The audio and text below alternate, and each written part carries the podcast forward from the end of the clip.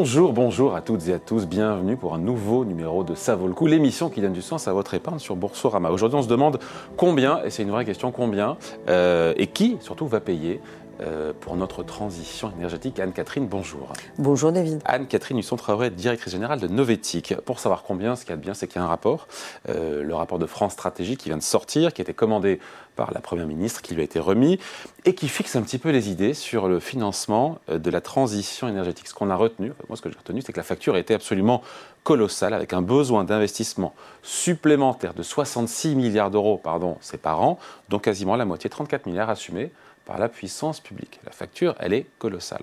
Mais l'inaction l'est encore plus, vous Alors oui, finalement, euh, l'intérêt énorme de ce rapport, c'est de, en quelque sorte, jeter un pavé dans la mare, est de dire, euh, un, l'effort est colossal, mais financièrement, mais au-delà de ça, euh, il suppose évidemment de revoir tous nos modes de financement. C'est-à-dire de revoir dans les finances publiques, parce que l'idée, c'est pas forcément d'aller trouver, on ne sait pas très bien où d'ailleurs, 66 milliards, c'est de réorienter les finances publiques, de réorienter. Qui sont passablement dégradées, pardon de le dire ah. comme ça. Oui, mais la logique, c'est effectivement, si on revient à ce bon principe de départ qui est celui de, du coût de l'inaction est bien plus élevé que celui de l'action. C'est prouvé ça alors oui, c'est prouvé pour des raisons très simples. Ne coûtera beaucoup plus cher que de commencer ah bah oui, parce à agir dès aujourd'hui. Prenons un exemple très concret. Pour s'adapter à des changements qui sont en fait déjà là.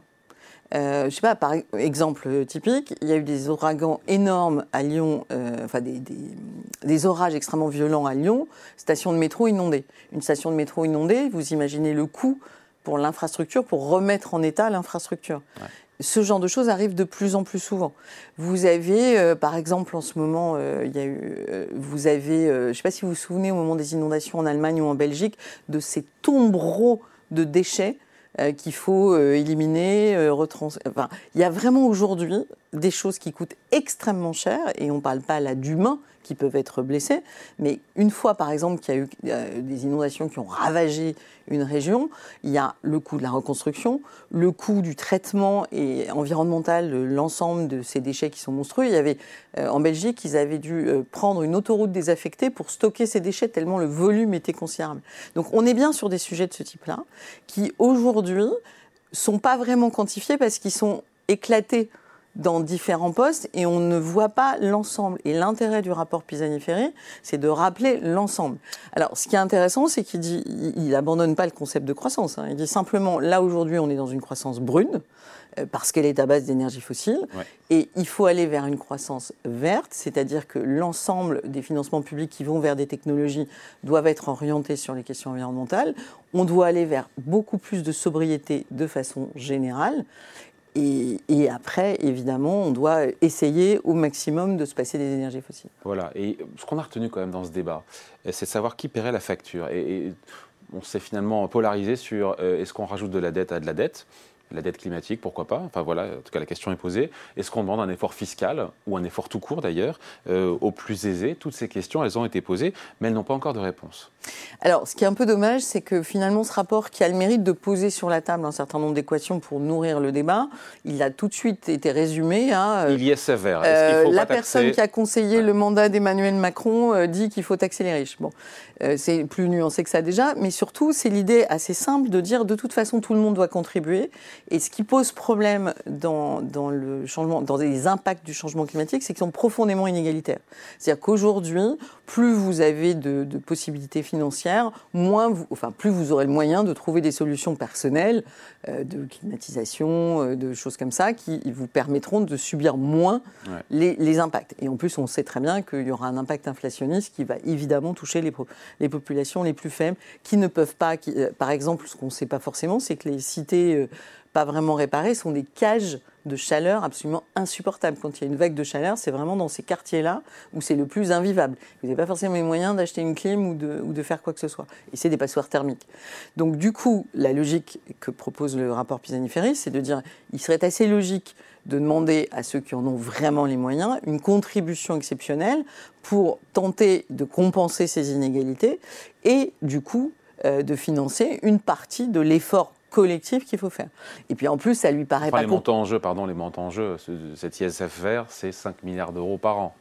Donc par rapport à 60 et quelques milliards à financer, le compte n'y est pas. Déjà, puis surtout, c'est finalement une espèce de principe de pollueur-payeur. C'est-à-dire qu'un mode de vie euh, des ultra riches. Hein. C'est vraiment, bah, par exemple, la baisse de jets privés. On peut considérer que la contribution climatique des jets privés pourrait justifier le financement de la transition ou un certain nombre de genres de choses. Donc la, question aujourd'hui, et c'est ça qui est assez inquiétant dans la façon dont le rapport Pisani-Ferry est reçu, c'est qu'en fait ça devrait être le, point de départ d'un débat politique majeur qui dit voilà, voilà l'équation, et ensuite on fait des choix politiques et on pose le débat publiquement de savoir comment on traite cette question-là. Est-ce qu'effectivement, c'est, en fait, il faut combiner hein, toutes les choses. Il faut combiner à la fois de, la réorientation de la dette et de la façon dont on la lève, euh, puisqu'on fait la France fait des green bonds, mais mm. quand elle lève quand elle cherche de l'argent sur les marchés pour d'autres choses, elle ne fait pas des green bonds. Donc l'idée, c'est qu'elle ne fasse que des green bonds, par exemple, ou des choses comme ça. il faudra quand même financer le reste aussi dans ces cas-là.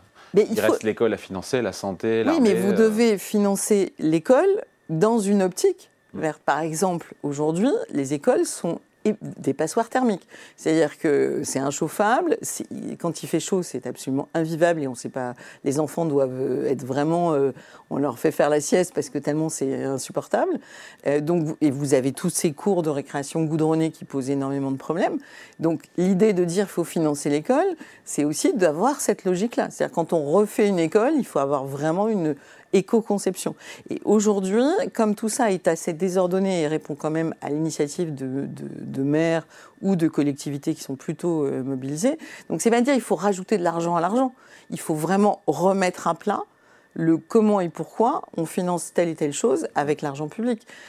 avec l'argent public, avec peut-être encore une fois de la dette verte, avec peut-être euh, une pression fiscale sur peut-être les plus riches, avec pourquoi pas aussi l'épargne des Français. Est-ce qu'il faut mobiliser l'argent du livret A, de l'assurance vie ou autre, ou un grand emprunt, je dis n'importe quoi, un grand emprunt financé par les Français pour, euh, pour financer cette transition énergétique? Alors, peut-être pour résumer, il est clair que ça va coûter très cher, mais que si on investit, quel que soit le montant, sans s'interroger sur la façon dont aujourd'hui est alloué euh, à la fois l'argent public, privé, l'épargne des ménages, etc., là, ça ne va pas être très efficace. C'est-à-dire que ce qui est important, et c'est ça finalement que, résume ce rapport, c'est l'idée qu'il faut bien travailler ensemble au verdissement de l'économie telle qu'il est aujourd'hui. Il n'y a plus de débat là-dessus, sur l'idée qu'il faut décarboner la France. Non, mais verdir l'économie, ça ne veut pas forcément dire que décarboner. Et c'est tout le problème du moment. C'est-à-dire qu'aujourd'hui, il est acquis qu'il faut décarboner. Et comme en France, on a l'énergie nucléaire, la phrase derrière, c'est comme on a l'énergie nucléaire, on a quasiment fait le travail. Alors que verdir l'économie, ça veut dire réduire drastiquement les impacts négatifs environnementaux sur la biodiversité, sur le climat, sur tout ça. Et c'est donc avoir une pensée systémique. Euh, je donne un exemple très concret. On a beaucoup parlé de l'usine, euh, la Gigafactory euh, installée dans le nord de la France. Il y en a plusieurs, c'est très bien. Alors, il y en a plusieurs en projet, mais si on en a cinq, elles consomment en électricité l'équivalent d'une petite centrale nucléaire. Ouais. C'est pas du tout dans la discussion. C'est-à-dire ah, donc on, aura, les usines de, batteries, mais on n'aura pas. Bah, ça va être compliqué d'allumer la lumière chez soi, quoi, probablement dans le Nord. Et donc, là où je veux en venir, c'est que, et euh, quel est l'impact environnemental et de ce type de batterie, et euh, d'où viennent les minerais, etc. C'est-à-dire d'avoir une logique de coût global. Tant qu'on raisonnera sur des petits silos ou des choses très emblématiques, disons, on a une usine de Gigafactory, mais qu'on ne raisonne pas globalement, on va pas être efficace. Et en fait, ce n'est pas tellement le problème de combien ça coûte, qui est très important, mais c'est surtout, avant d'investir quoi que ce soit, d'avoir une vraie évaluation de coût global de l'impact financier évidemment, économique, mais aussi environnemental et social d'un projet quelconque qui, qui s'insère toujours dans une territorialité. Et c'est ça aussi euh, que dit Pisani-Ferry, c'est qu'il est très important de pouvoir analyser les choses à l'échelle d'un territoire pour avoir une juste mesure euh, de, de, du mode de financement, mais aussi de l'efficacité de ce qu'on finance. On finit là-dessus, mais c'est un mot qui, euh, sent un peu la naphtaline, mais euh, ça veut dire d'ailleurs de la planification aussi Bien sûr, mais. ce qui fait défaut aujourd'hui, même si le terme a été brandi par le président de la République bah, En fait, ce qui fait défaut, c'est d'avoir un, cap clair, qui est aujourd'hui le Green Deal européen, et ça aussi, c'est dans le rapport, c'est de dire là, on a un problème aujourd'hui, c'est-à-dire qu'on a un objectif européen, par exemple, de, de, sur le climat, mais en fait, les moyens et la mise en œuvre sont laissés à chaque État. Donc, on a aujourd'hui des discours très disparates, et on n'a pas quelque chose de coordonné qui doit être euh, à la fois à l'échelle européenne sur l'objectif et dans la déclinaison beaucoup plus territoriale. Donc, bien sûr qu'il faut de la planification, mais il faut de la planification une fois que l'objectif est clair, qu'il y a un portage euh, politique claire de quelle est la transition dont on parle. Parce que la transition, ça ne consiste pas à dire euh, euh, on va décarboner. La transition est beaucoup plus large, beaucoup plus globale et elle concerne tous les secteurs. Elle ne concerne pas du tout que le secteur pétrolier. Et on aura les moyens, encore une fois, parce que les montants sont quand même assez pharaoniques. Hein. Ben, le problème, c'est pas tellement. Enfin, on n'a pas forcément déjà les moyens, sauf qu'on a déjà les problèmes. Donc, euh, soit on pose les choses clairement et on en fait le débat politique majeur de, de, ce, des années à venir. Et à ce moment-là, d'ailleurs, par exemple, les électeurs doivent se prononcer sur ce type de questions comment on finance, quel type de projet pour faire quoi, et comment ils y participent d'ailleurs, par leur épargne par exemple soit on ne pose pas la question, puis on bricole par-ci par-là, et là les coûts vont devenir de plus en plus astronomiques, et on va avoir de plus en plus de mal à avoir notre mode de vie qu'on croit défendre en gagnant du temps. Mais en fait, il va être hypothéqué de façon euh, claire, nette et précise très rapidement. D'autant que cette décennie est une décennie très importante. Il faudra qu'on réussisse à faire en 10 ans ce qu'on n'a pas bien réussi à faire en 30. Et, du coup, le seul moyen d'y arriver, c'est une mobilisation de tous. Et la mobilisation de tous, à tout niveau et évidemment de façon différente, ça passe par une vision claire de voilà ce qu'on doit faire. Parce que sinon, prenons l'Asie du Sud-Est en ce moment, il fait 45 euh, degrés. Euh, ça veut dire que comme il n'y a, pas d'endroit où se réfugier, les, les habitants d'Hanoï se sont installés dans un centre commercial où il y avait des, qui est climatisé. Et donc, euh, ils se sont installés, ils ont amené euh, de quoi manger, etc., parce que c'était le seul endroit frais. Donc, on est sur des types de problèmes comme ça. Et je rappelle que l'Asie du Sud-Est, c'est l'usine du monde aujourd'hui. Donc, si l'usine du monde ne peut plus tourner parce qu'il fait 45, on fait comment? Et donc, c'est ça les problèmes qu'on a aujourd'hui. Et donc, dire que euh, oui, mais il faut pas alourdir la dette, ce n'est pas forcément faux. Mais en revanche, il faut pouvoir aujourd'hui travailler ensemble à des solutions concrètes à partir de problèmes concrets qu'on a déjà. Allez, merci beaucoup. Explication signée Anne-Catherine Husson-Traoré, directrice générale de Novetic. Merci Anne-Catherine. Merci à vous. Ça vaut le coup, on revient bien sûr la semaine prochaine ici chez vous sur Boursorama.